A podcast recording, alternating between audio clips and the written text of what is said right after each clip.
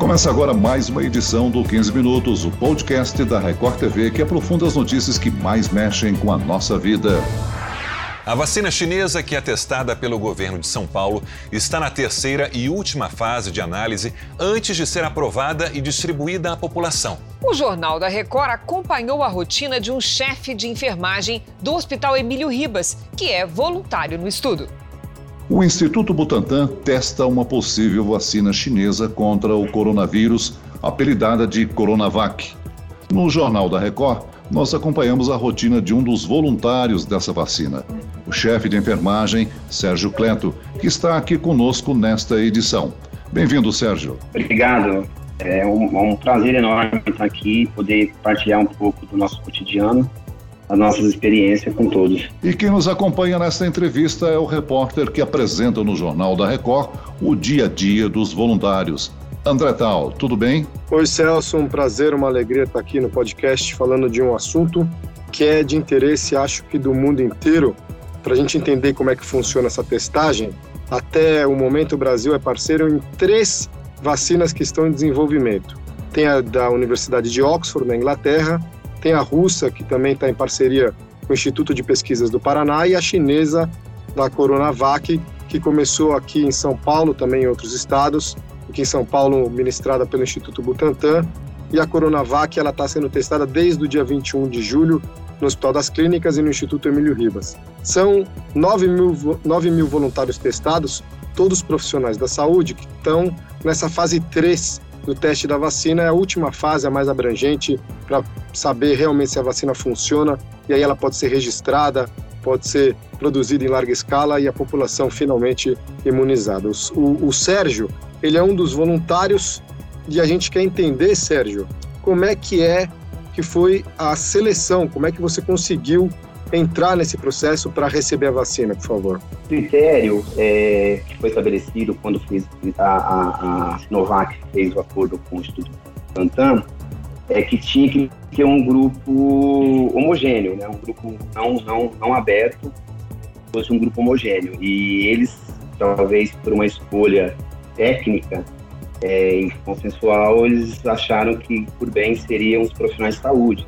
E aí abriu-se é, é, é, de forma interna aqui a, o, o, voluntariado, ou seja, todo profissional de saúde do Instituto poderia ser um candidato elegível. Então, quando abriu, eu fiz a inscrição porque ainda trabalho na, na linha de frente e não tinha tido o, a doença, não tinha tido o, o coronavírus. Todo, toda pessoa que se voluntariou ela foi passada por uma triagem. Então, no primeiro, no primeiro dia que eu fui convocado, eles já fizeram toda a análise clínica e laboratorial para descartar qualquer possibilidade realmente se eu tivesse tido ou não o contato com, com o vírus. Nesse momento, ele já descarta se você está com o Covid ou se você teve contato. Aí você começa a ser elegível. Então, esse foi o critério. Sérgio, a gente viu na reportagem que você tem que preencher um questionário, né? É, é, você tem sentido algum sintoma? É, e com que frequência você preenche esse questionário? É diário, semanal? E como é que você reporta isso ao Butantan? Esse diário, eu, eu, eu reporto ele somente ao, ao pesquisador. No caso, eu, até hoje, hoje, por uma coincidência, hoje foi o meu terceiro retorno. Então, eu tive a primeira dose, a segunda dose, a terceira dose. Na primeira dose, eu recebi um diário. E literalmente é um diário mesmo, certo? Lembra mesmo os anos de, de, de, de ginásio. Você, você, registra tudo o que acontece com você durante o dia. Mas é em forma de checklist. Então acaba sendo muito fácil, porque os desenvolvedores da, da, da os, que desenvolveram a pesquisa, eles deixaram tudo muito, muito intuitivo. Então eu vou lendo o diário e vou checando o que aquilo ali que foi importante aconteceu ou não comigo. E se aconteceu, em que grau que teve. No meu caso, eu acho que ficou, não ficou registrado muito bem na, na, na, na reportagem de ontem, eu tive, tanto na primeira dose como na segunda dose, eu tive cefaleia no primeiro dia, entendeu? Não no dia da vacina, mas coincidentemente no primeiro dia. Então foi o único registro que eu tive de sinal. O resto, todos os registros eu, eu apontei como não, não existente.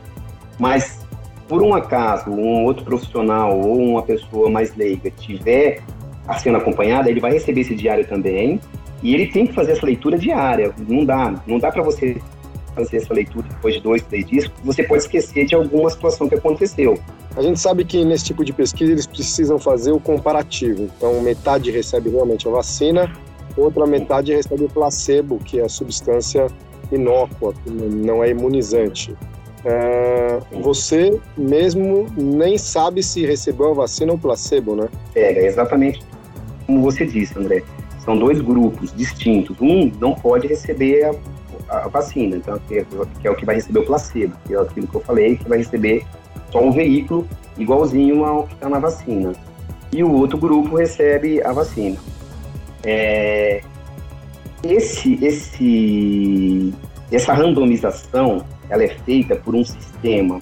Então, assim, existe um grupo muito grande de, de pessoas envolvidas na pesquisa.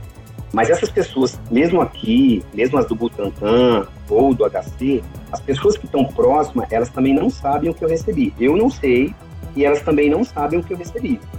O sistema, que provavelmente deve ser um sistema criado pelo, pelo, pela Sinovac e pelo, pelo Butantan ou os outros parceiros que têm mundo afora, que usam esse sistema de randomização, é, todos os meus dados colhidos no primeiro dia, antes de eu receber a vacina, são lançados no computador. E aí esse programa é um programa que randomiza, ele vai falar para uma única pessoa do instituto, nós chamamos dessa pessoa é não cega. Essa é a única pessoa que sabe o que eu recebi, se eu recebi vacina ou não. Ô, ô Sérgio, explica pra gente, você já tomou a primeira dose e a segunda dose. Há uma terceira dose a ser tomada ainda? É, não, não deixa de fora uma terceira dose nós temos na saúde, é, é muito comum, é, a, a, vacina de hepatite, ela, ela é dividida em até três doses, certo? Porque na primeira dose não, não já está comprovado que você não consegue adquirir imunidade. Talvez por isso que eles fizeram a segunda dose. Pode ser, é, Celso, que sim, em algum momento, porque essa pesquisa eu, tô, eu tenho retorno até maio do ano que vem. Então eu tenho retorno de 15 em 15 dias durante 60 dias depois vai de mês em mês e depois é um trimestre. Então, se essa pesquisa ela for contínua até maio do ano que vem, pode ser que em algum momento eu seja chamado e falo, ó, precisamos dar uma terceira dose. Tem muito adulto que tem medo de vacina, né? De injeção. A, a, a vacina dói? É, eu me incluo no, no, no, adulto, tá? Que tem medo de injeção. Sou da área de saúde, mas todo, todo, né? Em casa de ferreira espeta de pau. Então, nós também temos o medo de agulha, tá? mas eu não tinha, eu não podia deixar de participar, né? Na verdade, é uma oportunidade, como o André colocou, um privilégio enorme poder estar participando do estudo, é, de estar mesmo envolvido, de alguma forma, tá, tá, tá colaborando, né? A vacina, por incrível que pareça, eu sou muito chorão em relação à agulha.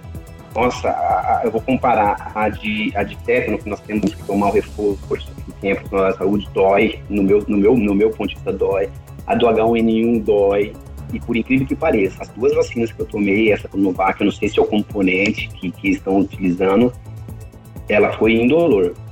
Na verdade, eu senti a, a, a, introdução da agulha e realmente, assim, a inoculação mesmo, geralmente quando a gente toma uma injeção, a gente sente a dor pela inoculação do produto que está dentro da, da, da, seringa, né? Não ser o antibiótico ou, ou, ou, no caso a vacina. E no caso, ela foi assim, sem sensibilidade mesmo, de dor, nem durante e nem após.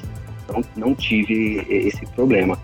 Pode ser pessoal, porque dessa vez, diferente das outras que nós fomos convocados, essa foi uma coisa voluntária, né? Então, como há também o meu desejo em receber, pode ser que isso altere o psicológico, tipo assim, eu quero receber, né? Eu tenho a possibilidade de receber na vacina, então, como eu tô ali espontaneamente, pode ser que isso também influa psicologicamente, que não, não tenha tido dor, né? Mas é, são só argumentos.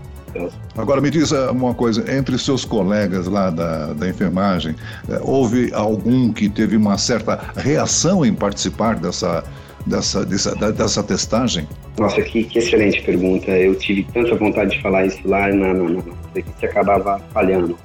Sim, sim, Celso. É, é, por incrível que pareça, não, talvez não de forma termo, não de forma maldosa, mas a veiculação quando fala de vacina chinesa, eu acho extremamente errado, né? Eu sei que, que, não sei porquê, é, talvez por essas polarizações políticas aí em relação a, a, a que houve na, na, na, com, com a adendo do Covid, e aí ficou se tratando de uma vacina. Meu, a Sinovac, ela, ela é uma empresa de um porte absurdamente grande, já tem um monte de, de, de produtos no mercado, como as grandes americanas, como as grandes europeias. O Butantan, a excelência do Butantan envolvido, jamais ele ia se colocar o, o, o nome, a marca Butantan em um produto que não fosse é, é, é, de excelência, entendeu? Então, talvez esse rótulo, a mídia começando a falar vacina chinesa, criou-se um, um, um, medo. Aí, respondendo a sua pergunta, sim, os profissionais de saúde ficaram com medo de tomar vacina. E aí, por exemplo, nós abrimos aqui 1.500, são 700 é, é, é, doses que eram previstas por Emílio Ribas e tinha, teve 1.500 pessoas inscritas, mas do Instituto mesmo, eu acredito que não foi, não, não, não, não colocou. Esses 1.500 pessoas que estão inscritas não são todos do Instituto, são profissionais de saúde de outras instituições, melhores informados, que estão querendo participar do estudo. Mas o, o, o, muitos profissionais da enfermagem, muitos profissionais médicos mesmo assim, eles têm sim uma certa dificuldade ou, ou, ou, ou uma recusa em, em, neste momento, participar do estudo.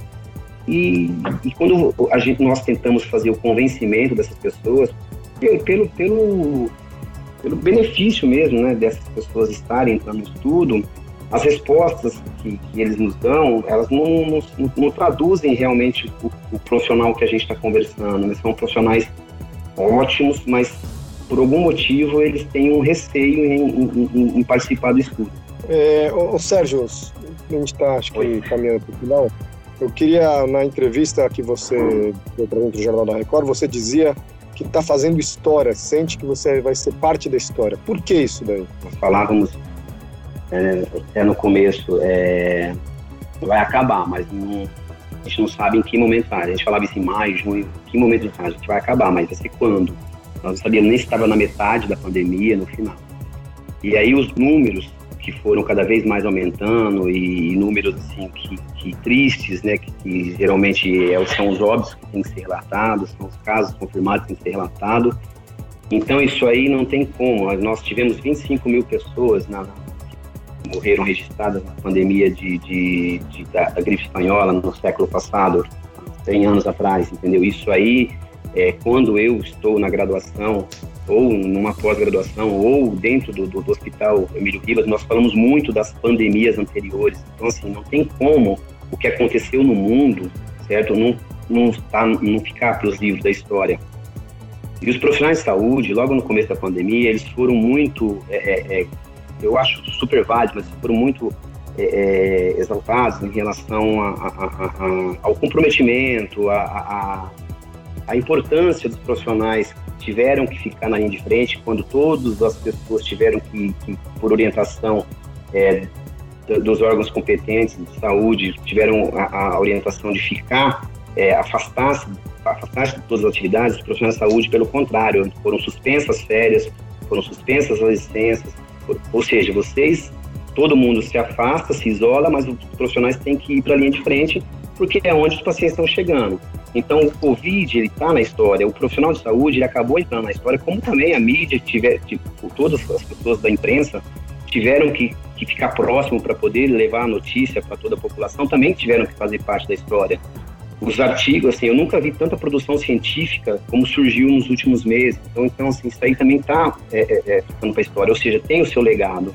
Ô Sérgio, nós estamos chegando ao fim dessa edição do 15 Minutos, mas nós queremos, além de agradecer a participação sua, uh, de elogiar a, a dedicação sua e de todos os profissionais voluntários da saúde. É, nós agradecemos a sua participação aqui no podcast da Record. Obrigado, Celso. Obrigado, André. Eu agradeço também a presença do repórter da Record TV, André Tal. Sempre um prazer, Celso. Obrigado, Sérgio, pela entrevista. Obrigado a todos que nos ouvem. Esse podcast contou com a produção de Homero Augusto e dos estagiários Andresa Tornelli e David Bezerra, a sonoplastia de Pedro Angeli. E eu, Celso Freitas, te aguardo no próximo episódio. Até lá!